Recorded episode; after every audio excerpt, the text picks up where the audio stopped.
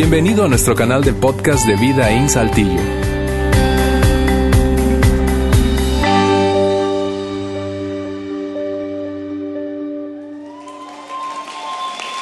Hola. Óyeme, qué cariño tan lindo. Gracias, muchas gracias. Me siento querido. Yo como que me mudo otra vez para Saltillo.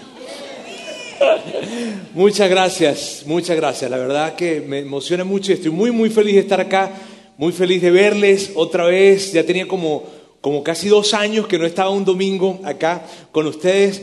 Y la verdad, bueno, Ale exagera un poco. Está bien, eso es el cariño que nos tenemos. Definitivamente somos hermanos y así, así nos tratamos. Eh, muy contento, saludos de mi esposa, saludos de, su iglesia en Monterrey, porque es su iglesia en Monterrey, saludos de ellos también. Este, estamos muy contentos de poder estar en dos ciudades ahorita y dentro de muy poco vamos a estar en tres ciudades, como ustedes ya saben, en Ciudad de México. Ya estamos todos planeando, así que estoy súper contento de estar acá con ustedes y yo pudiese hablar muchísimo acerca de muchas cosas de emocionantes para mí de verles, pero si no, Alejandro ya no me va a seguir invitando. Entonces, como yo quiero seguir viniendo, ¿verdad? Tengo que dedicarme hoy a lo que vine, que tiene que ver con saludarles, claro que sí, pero también hablar de este tema que nos emociona a todos. Así que Hoy, amigos, estamos en nuestro segundo domingo de punto de partida, una serie que nos tiene súper emocionados. A nosotros, ante hecho, nosotros anticipábamos esta serie con muchísimo tiempo. Eh, antes de, de, avanzar en lo que tiene que ver con el punto que yo voy a abordar el día de hoy, yo quisiera que hiciéramos una pequeña recapitulación de lo que, de lo que se vio la semana pasada. ¿Está bien? hablábamos de punto de partida y hablábamos que punto de partida es una serie sumamente relevante y es relevante para todos porque todos tienen un punto de partida, todos tenemos un punto de partida y todo tiene un punto de partida. Tu matrimonio tuvo un punto de partida, tu profesión tuvo un punto de partida, tus finanzas tuvieron un punto de partida, tu paternidad tuvo un punto de partida, todo tiene un punto de partida, pero hay algo especial, hay algo en particular, en particular, que pareciera que a nosotros se nos olvida cuando se trata de punto de partida, y es que nuestra fe también tuvo un punto de partida. Eh, yo he escuchado a algunas personas que dicen, bueno, Roberto, yo nací en la fe cristiana, o yo nací en la fe católica, o yo nací en la fe judía, o yo nací en este tipo de fe, en fin, ciertamente naciste en una familia en la que se practicaba cierto tipo de fe, está bien, pero en términos del inicio de tu fe, tu fe tuvo un punto de partida también. Y para la gran mayoría de nosotros, el punto de partida de nuestra fe estuvo en la infancia. Bien, y tuvo que ver con, una conversación que tuvimos con nuestros padres probablemente, o con algún pastor, o algún sacerdote, o algún rabino, o algún líder de una iglesia, en alguna iglesia, en una mezquita, en una sinagoga, en un campamento, en una escuela dominical, en fin, en algún lugar en nuestra infancia, en algún momento de nuestra infancia, tuvimos ese punto de partida con respecto a nuestra fe. El asunto fue este, que nosotros crecimos, nosotros maduramos, yo espero, ¿verdad? Este, pero nuestra fe, pero nuestra fe no maduró. Y entonces fíjense bien lo que pasó, que cuando llegamos a la adultez, con la adultez llegaron preguntas de adulto, pero cuando tratamos de contestar esas preguntas de adulto, las contestamos con respuestas infantiles. Y esa respuesta infantil con respecto a nuestra fe no soportó el rigor de la pregunta de adulto. Y lo que sucedió es que la fe se debilitó. Nuestra fe se debilitó, la fe de algunas personas se debilitó y en algunos casos inclusive la fe vino para, ser eliminada por completo. En otros casos, ¿sabes lo que sucedió? En otros casos lo que sucedió fue que como veíamos que, nuestra fe, esa fe que, tuvimos y, y que formamos desde pequeños, no soportaba el rigor de la pregunta de un adulto, entonces evitamos hacernos preguntas, evitamos hacerle preguntas a nuestra fe que tenían que ver con la vida adulta.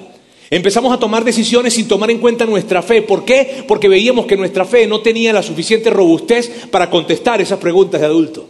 De hecho, en algunos casos dijimos como que, mira, mejor no le rasques mucho, no, no, no, le, no, no, no, no le metas mucho, no le muevas mucho, porque si le sigues moviendo, probablemente te vayas a encontrar con la cruda y difícil realidad de que tu fe no es muy robusta y de que lo que creíste desde pequeño como que no es verdad. Y entonces lo que sucedió fue que dejamos de hacerle preguntas, la fe dejó de ser relevante para nosotros y nuestra fe se debilitó. Y eso fue lo que pasó. Porque desde pequeños nos decían, nos decían esto. Algunas personas desde pequeños nos decían que, que Dios era bueno y que Dios amaba a los niños. Pero cuando crecimos y cuando nos hicimos adultos, empezamos a ver algunos niños que pareciera que Dios no amaba. Por tanto, abandono, violencia, enfermedades. Nos enseñaron que Dios sana. Eso nos enseñaron. Pero cuando llegamos a la adultez, vimos que había algunas personas que, que Dios no las sanaba.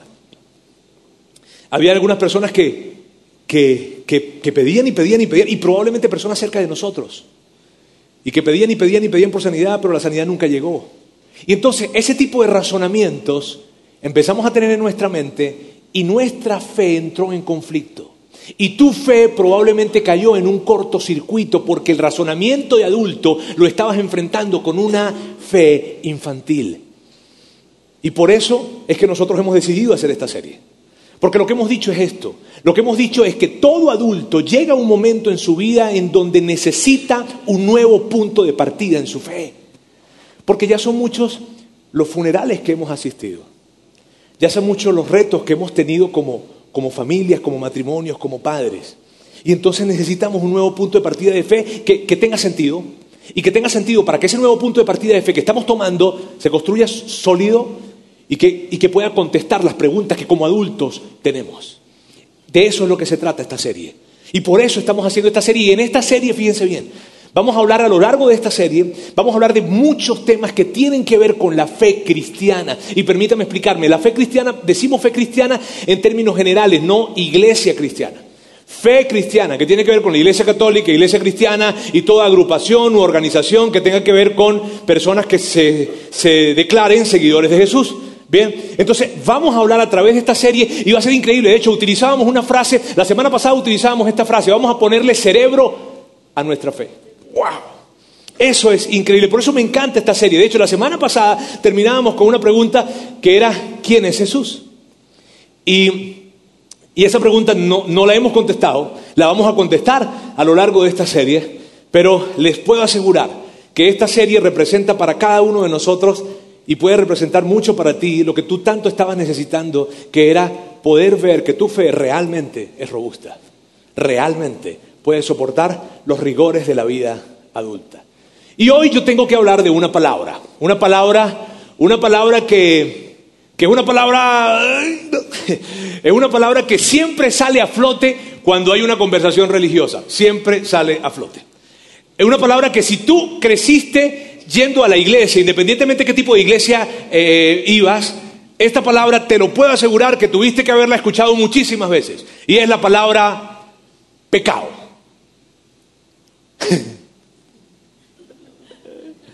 y, sabes, la palabra pecado, de alguna manera, ¿no? La palabra pecado, el tema, mira, el tema con, con la palabra pecado es que en este tiempo que nos tocó vivir a nosotros, en esta cultura, es una palabra que solo se usa en conversaciones que tienen que ver con la religión o con Dios o en una iglesia, pero normalmente tú no escuchas la palabra pecado en otro contexto. ¿Cierto? Si tú eres mamá o papá, tú no dices, tú no agarras a tus hijos y le dices, a ver mi amor, ¿pecaste contra tu mamá? No. Si tú eres un hombre de negocios, tú no agarras a la gente en la oficina y le dices, amigos, eh, o a los muchachos en la oficina, no, muchachos, pasen por la oficina un momentico que necesito hablar con ustedes de algunos pecados que están cometiendo. No, no. mira, el oficial de tránsito, el oficial de tránsito no, no, no, no se acerca y te hace una multa y te dice, amigo, le voy a multar por el pecado que acaba de cometer. Ni tampoco tú le dices, oficial, eso que usted me está proponiendo es un pecado.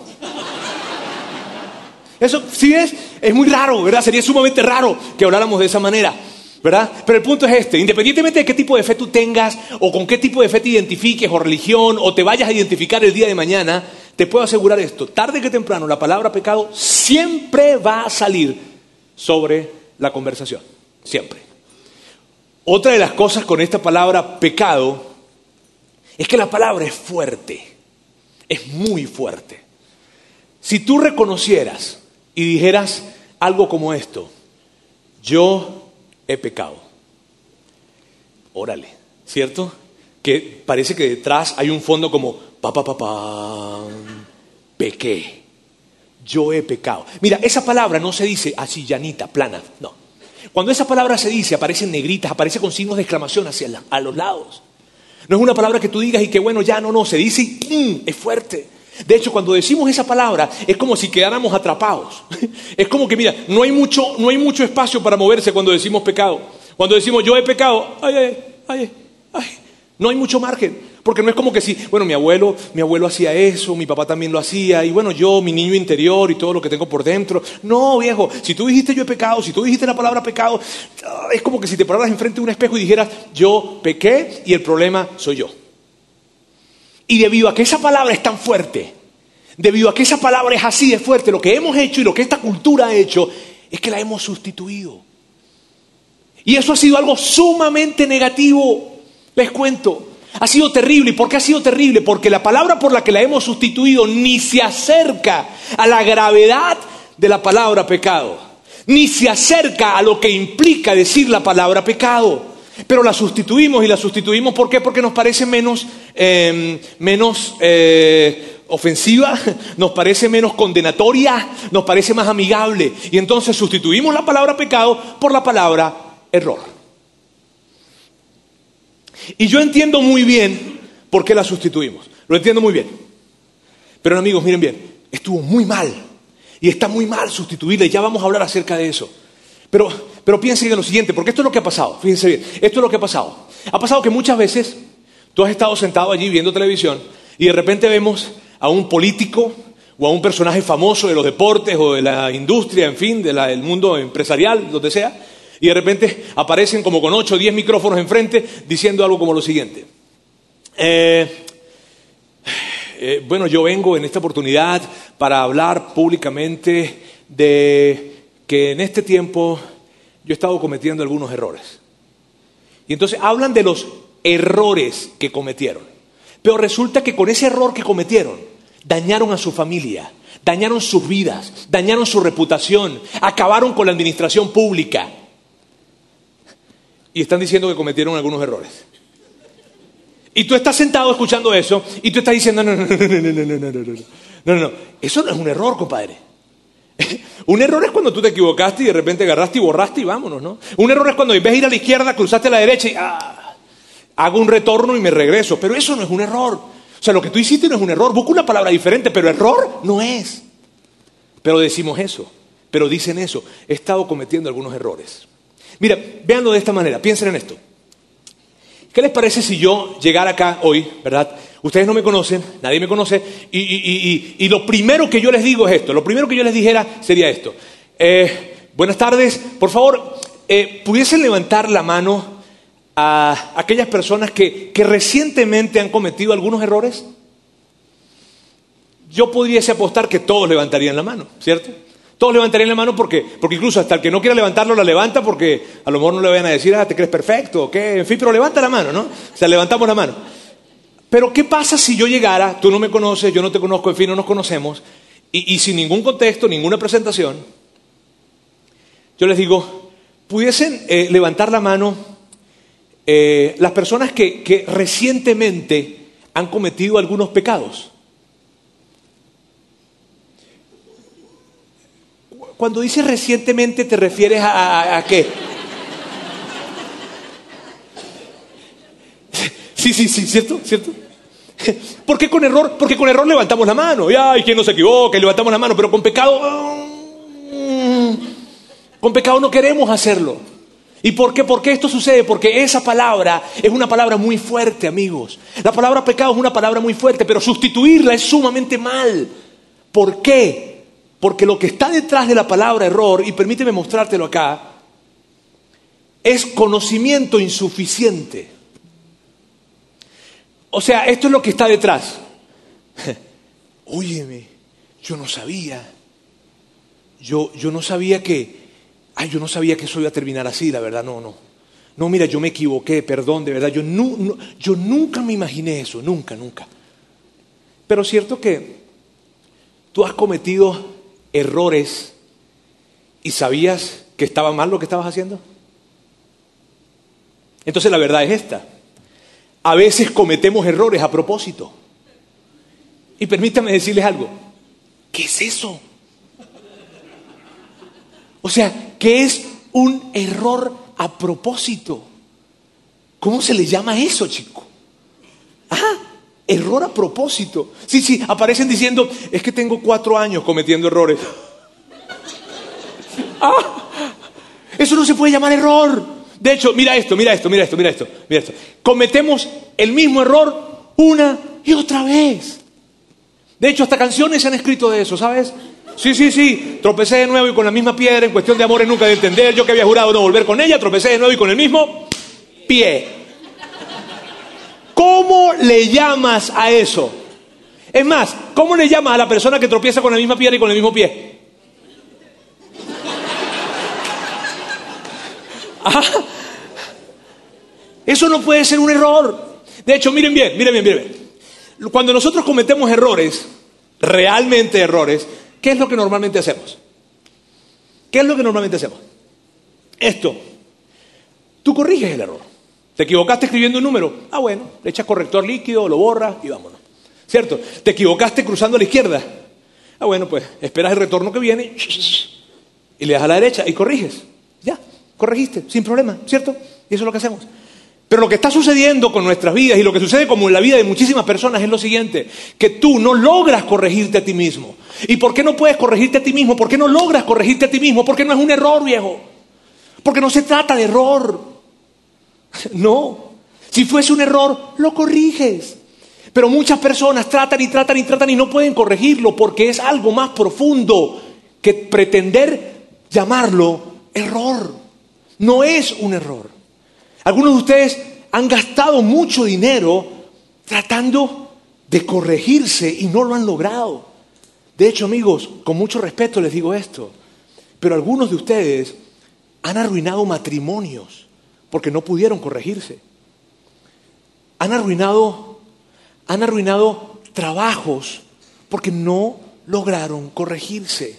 Algunos de ustedes están llenos de deudas y cuando estaban tomando las decisiones, las malas decisiones financieras, sabían que la decisión era mala e igual la tomaron. ¿Qué onda con nosotros? No es un error. De hecho, mira esto.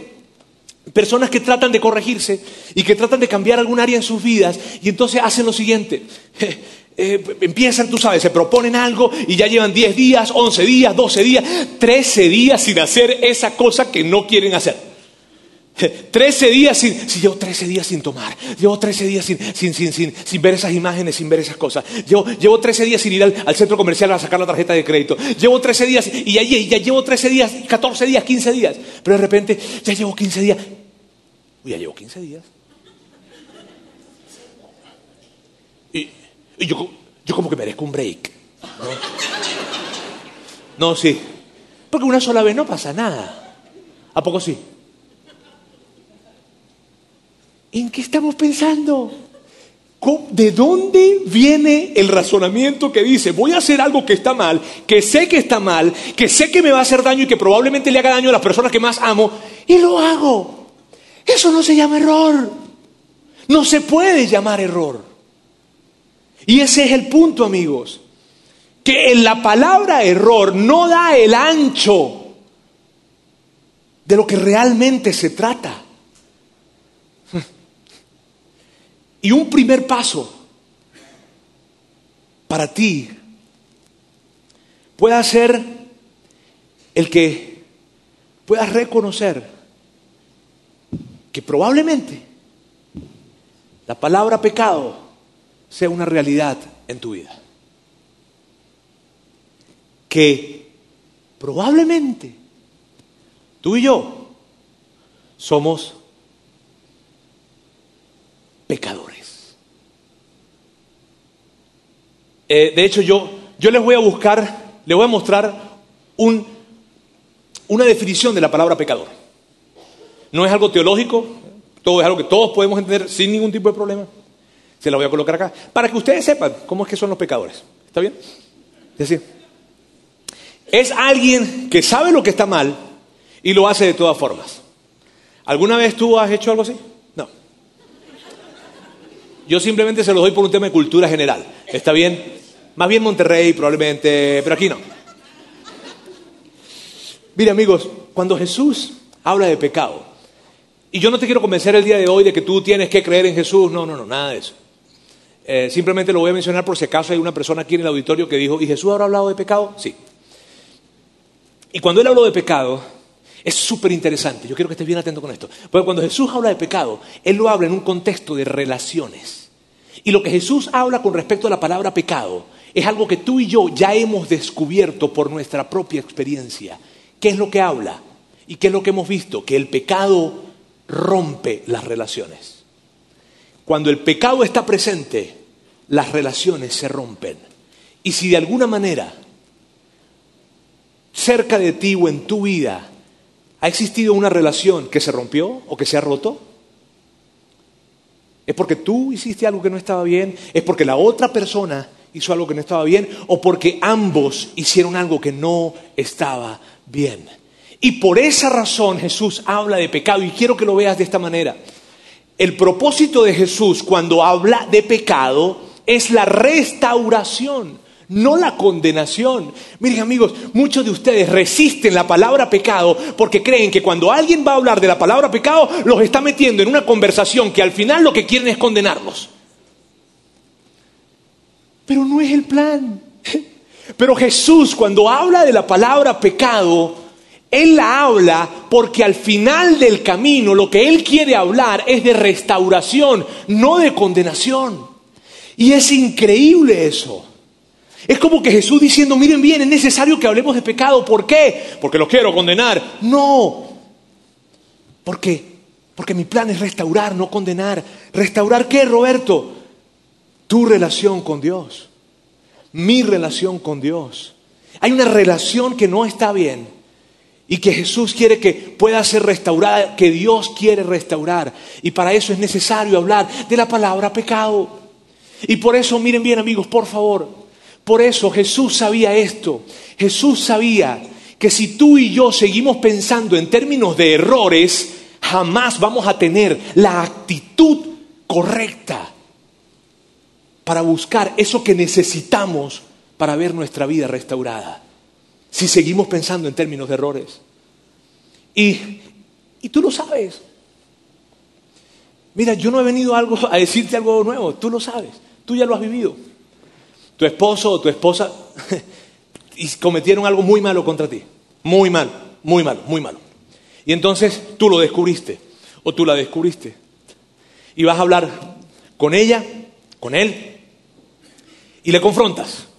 Y de repente él se te queda viendo y te dice, perdón.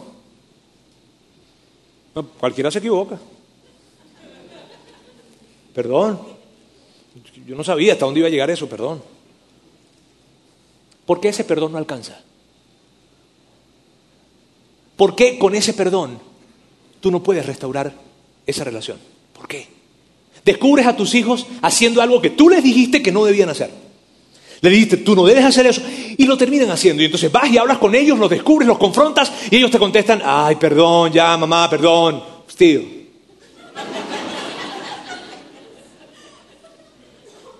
Mamá, papá, perdón, perdón. ¿Por qué ese perdón no alcanza? ¿Por qué? ¿Por qué la conversación no puede terminar, ay, qué bien que reconocieron su, su, su, su falla y vámonos de vacaciones? ¿Por, ¿Por, qué? ¿Por qué no? ¿Por qué? Porque la única manera de que una relación pueda ser restaurada después de que eso haya pasado es porque esa persona te mira los ojos y te dice, perdóname por favor porque la regué. Perdóname porque lo que hice no fue algo pequeño, fue algo grande, te dañé. Perdóname y no tengo ningún tipo de justificación, ¿vale? Por favor, perdóname. Y entonces tú dices, ok, ya estamos avanzando entonces. ¿Cierto? Y eso, ese era el punto de Jesús. Mira, el punto de Jesús era llegar y hablar con la humanidad y hablar contigo y hablar conmigo y decirnos, tu Padre Celestial, tu Padre Celestial quiere que las cosas entre tú y Él estén bien. Tu Padre Celestial quiere que la relación se restaure. Por lo tanto, por favor, reconoce que eres un pecador y vas a ver el increíble amor que Dios tiene para ti. Eso es lo que quería hacer Jesús y eso fue lo que hizo. De hecho, lo hizo de una manera tan increíble. Mira, Jesús estaba hablando de pecado. Y cuando hablaba de pecado, en esa oportunidad específica, mira bien, eh, él, porque él quería hacer que los que lo escucharan reconocieran que eran, pecadores, ¿está bien? Entonces él llega, esa gente tenía, él no diluyó, miren, él no diluyó la palabra pecado, no la diluyó, la llamó como tenía que llamarla. con ese propósito. Es una oportunidad con esas personas que estaba hablando. Ellos tenían cierto estándar de comportamiento, hagan de cuenta que estaba por acá el estándar. Bien, y, y llega Jesús y cuando les presenta, les presenta un nuevo estándar, que era... Sí, cuando ellos escucharon lo que estaba diciendo Jesús, dijeron de una vez, no, estamos fritos. No, no, nosotros estamos condenados. No, no, no, es que no podemos. Con eso que él acaba de mostrar, ¿quién? ¿Quién puede? No, no puedo. Y Jesús está escuchándolo probablemente en esto y ¿se sienten condenados? Sí. Sí. Porque si te sientes condenado, estás reconociendo que eres pecador. Y eso es lo que yo quiero. ¿Pero por qué? Pero Jesús, ¿por qué quieres que, que, que nos sintamos pecadores? Porque Dios ama a los pecadores. Porque yo vine por los pecadores. Y si tú te reconoces pecador, quiere decir que yo vine por ti. Y eso me alegra. ¡Wow! El final de lo que Jesús tiene para hablar no es condenación, es restauración. Y yo quiero que veamos cómo se dio o cómo se desarrolló esa conversación. Bien, que Jesús estaba teniendo con esas personas. Mateo es quien quien registra esta conversación y vamos a verlo acá. Porque les digo a ustedes que no van a entrar en el reino de los cielos a menos que su justicia supere a la de los fariseos y de los maestros de la ley. Mire, en este punto de la conversación ya ellos se sentían sumamente condenados, se sentían que estaban fritos. Ellos entendían un poquitico lo del cielo, pues más o menos entendían o no entendían mucho, pero bueno, la palabra suena chida y si existir el, y si existir el cielo existe, pues yo quiero ir. Está bien, pero no es porque sabían mucho acerca de eso. El punto es lo siguiente. Jesús les está diciendo a ellos, a menos que ustedes se comporten, su justicia, se comporten mejor que los fariseos y los maestros de la ley, ustedes están condenados. Y es importante que sepas esto, los maestros de la ley y los fariseos eran, eran las personas que mejor se portaban. Eran personas que se les pagaba para que se portaran bien. Sí, sí, sí, es cierto, porque ellos tenían que mantenerse puros ceremonialmente hablando para que Dios les escuchara. Así funcionaba el sistema de ese tiempo. Y entonces lo que Jesús les estaba diciendo a ellos era esto, ustedes necesitan comportarse mejor que las mejores personas que ustedes conocen. Y si no lo hacen, son culpables. Y luego continúa, mira lo que les dice. Ustedes han oído que se dijo a sus antepasados, no mates. Y probablemente ellos estaban allí, sí, sí, sí, nosotros sí, eso no es nuevo para nosotros, Jesús. Es más, permítenos decirte que nosotros nunca hemos asesinado. No he terminado. Y Jesús continúa. Pero yo les digo que todo el que se enoje con su hermano quedará sujeto al juicio del tribunal. ¿Qué? Sí, sí, mira, si tú te enojas con tu hermano, vas a ir a un tribunal y vas a estar recibiendo el mismo juicio que un asesino. ¿Qué? No manches Jesús. No puede ser. ¿Qué? Sí. Mira, si alguno de ustedes ha tenido algunos pensamientos, esos pensamientos que eventualmente llegan a convertirse en un asesinato, que yo sí le voy a decir sus cuatro verdades en la cara. Es que ese sí me va a escuchar. Es que yo voy a... Si tú has albergado ese tipo de pensamientos en tu mente, y te has imaginado diciéndole y gritándole, eres culpable. Y si tú crees que la cosa estaba complicada, mira esto. Ustedes han oído que se dijo, no cometas adulterio. Pero yo les digo que cualquiera que mira a una mujer y la codicia, ya ha cometido adulterio con ella en el corazón. Ah. Sí, los tipos que estaban ahí al lado o sea, estaban ahí escuchando, miraron para un lado, miraron para el otro, a ver si estaba la mujer. Y le dijeron, Jesús, ¿quién no ha hecho eso?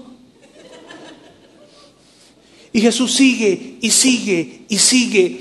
Y ellos se sienten tan mal y tan condenados en ese momento. Pero miren bien amigos, el mensaje completo de Jesús lo que buscaba era que ellos pudiesen entender, que ellos pudiesen entender que el final no es condenación.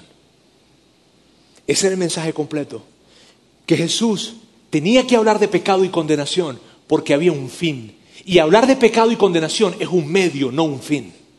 Y así se ve. Va de pecado y condenación a yo necesito pedir perdón, a cuando alguien puede reconocer esto, que ha pecado y que está condenado, entonces su actitud no es, es que cometí un error, no, es, ¿sabes? Yo necesito pedir perdón y entonces Dios te perdonará. El final de lo que Jesús tenía para hablar, el final de su mensaje es este. Dios te quiere restaurar, no te quiere condenar. Dios quiere que experimentes su increíble amor, su perdón, que es la experiencia más increíble que puedas tener. Y ese era lo que, eso era lo que Jesús quería. Mira, la enseñanza más famosa de Jesús con respecto a esto, Él se lo da a un grupo de personas, era una audiencia sumamente diversa, ¿saben? muy diversa. Estaban, por un lado, estaban personas que eran muy malas, de hecho, eran las personas más malas que podían existir. Y es interesante, pero ellos sabían que eran muy malos y les gustaba ser malos. Y tú puedes decir, sí, yo conozco a. Eh, y. Este. Y por otro lado, y por otro lado, estaban los fariseos y los maestros de la ley, que ellos habían diluido tanto el tema del pecado, que ellos creían que ellos nunca pecaban. Que por ahí un errorcito, pero pecado como tal, no, nunca. Y por eso no sentían la necesidad de ser rescatados o ser restaurados por Dios. Y como Jesús ve que ninguno de estos dos grupos entendían de lo que se trata este tema del pecado, entonces Él creó una historia. Y Él inventa una historia. Una historia que ustedes conocen y es la historia del hijo pródigo. ¿Saben? Él creó esa historia. Y es, esa historia básicamente trata del muchacho que llega y, y le dice a su papá, bueno papá, Papá, según, según la ley, según, según, según la ley que nos rige a nosotros, pues, este, para que tú me des a mí la herencia, pues tú te tienes que morir. Pero el asunto es que tú estás tardando demasiado, papá. Y la gente, la gente estaba escuchando esa historia y estaban diciendo, ¿qué te parece el muchachito? Este, la joyita esta. ¿Ah? Y sí, sí, recuerdo, tuvo una historia que él inventó. Y entonces agarra y, bueno, el papá le da la herencia, y ustedes ya saben la historia, ¿verdad? Se fue, despilfarró todo lo que tenía, y por allá cuando despilfarró todo el asunto llegó el chavo y como que le cayó el 20 y dice, oye, me la regué, pequé, la regué, gacho, mal, en fin, y arma todo un discurso él para ir a dárselo a su papá y decide regresar con su papá. Ahora es importante, es muy importante esto, que tú sepas, esta historia es inventada y Jesús la crea para ilustrar y que ellos pudiesen entender de qué se trata el pecado. Porque las personas que estaban escuchando esta historia sabían que el padre en esa historia representaba a Dios y el muchacho representaba a una persona que estaba haciendo las cosas sumamente mal, sumamente mal, que imposibilitaba el poder restaurar una relación. Y ellos entendían muy bien eso. Y yo quiero que tú estés muy, muy, muy atento con esto, porque, porque el discurso que arma ese muchacho, realmente quien lo armó fue Jesús. Y las palabras que ese muchacho dice son palabras que Jesús colocó en la boca de ese hijo pródigo. Yo quiero que las veamos. El joven le dijo, papá, he pecado contra el cielo y contra ti, y ya no merezco que se me llame tu hijo. Mira, ese chavo no llegó y le dijo, oye papá, ¿sabes qué? ¿Es que no sabes, papá? No, llegué y había una crisis económica, pero bruta. No terrible, papá. El gasolinazo y, no, y, el Bitcoin bajó, papá, y no te puedes imaginar. No, papá. Él no dijo eso. Él llegó y miró a su papá y le dijo, papá, pequé. Papá, ¿sabes qué? Pequé. Pequé contra el cielo y pegué contra ti. Y ya yo no merezco ni siquiera llamarme tuyo. ¡Wow! Y es tan clave esto. Porque cuando Él dice, ya ni siquiera merezco llamarme tu hijo, esto es lo que está implícito. Papá, nuestra relación se rompió. Y fue por mi pecado. Y la siguiente frase que usa Jesús es tan increíble. Pero,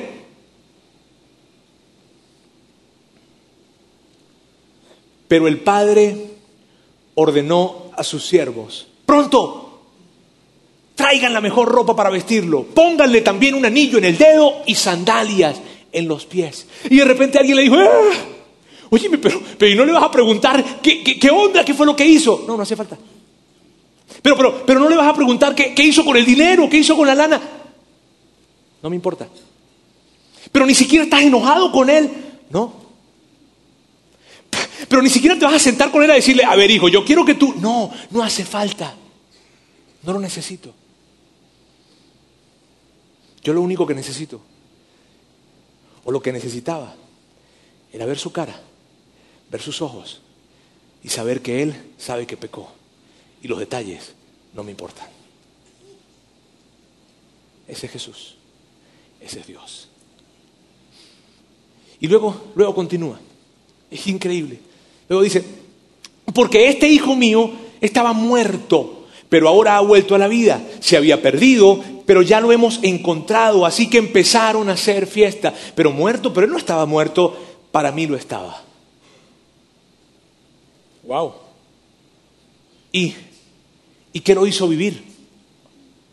Cuando pudo reconocer que él había pecado. En ese momento la relación entre él y yo volvió a suceder. ¡Wow! ¡Wow! Eh, me encanta. Amigos, el gran punto es este. Si tú consideras la fe cristiana, si tú consideras a Jesús, si tú consideras un nuevo punto de partida en tu fe, tú piensas que el pecado es pecado. Y tú no tienes problema en reconocerte como pecador, porque tú sabes que el fin de ese reconocimiento no es condenación, es restauración. Y así se ve. Reconocer el pecado es lo que pavimenta el camino hacia la restauración. Ese es el final. Y mira, yo no sé qué tú has pensado, ni sé qué te han dicho acerca de Jesús. Yo no lo sé. Yo no sé qué te han podido decir de Jesús, o no sé qué te han podido hablar de Él.